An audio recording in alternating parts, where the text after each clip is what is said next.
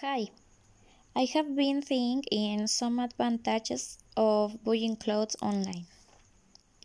First, I can choose between many options, and if it's not here, the website can put me on hold and send an email when the order is available.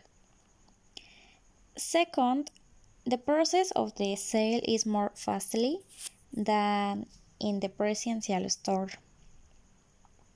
Third, I can buy in a lot clothes and everything will be delivered to my door of house. But not all is good.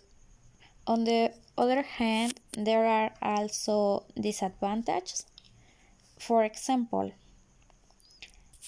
I can try the clothes that I want to buy I don't know if the color is the same than the one in the website. I don't know if it will look good on me. Also, the clothes may be defective.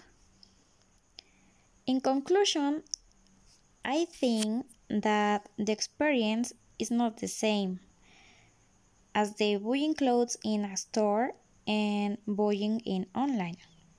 Because personally I enjoy walk in the walkways and see each of the garments that there are.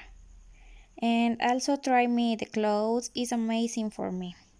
I love spend time and money in clothes and for this reason i think that it's better buying in a store Thank you.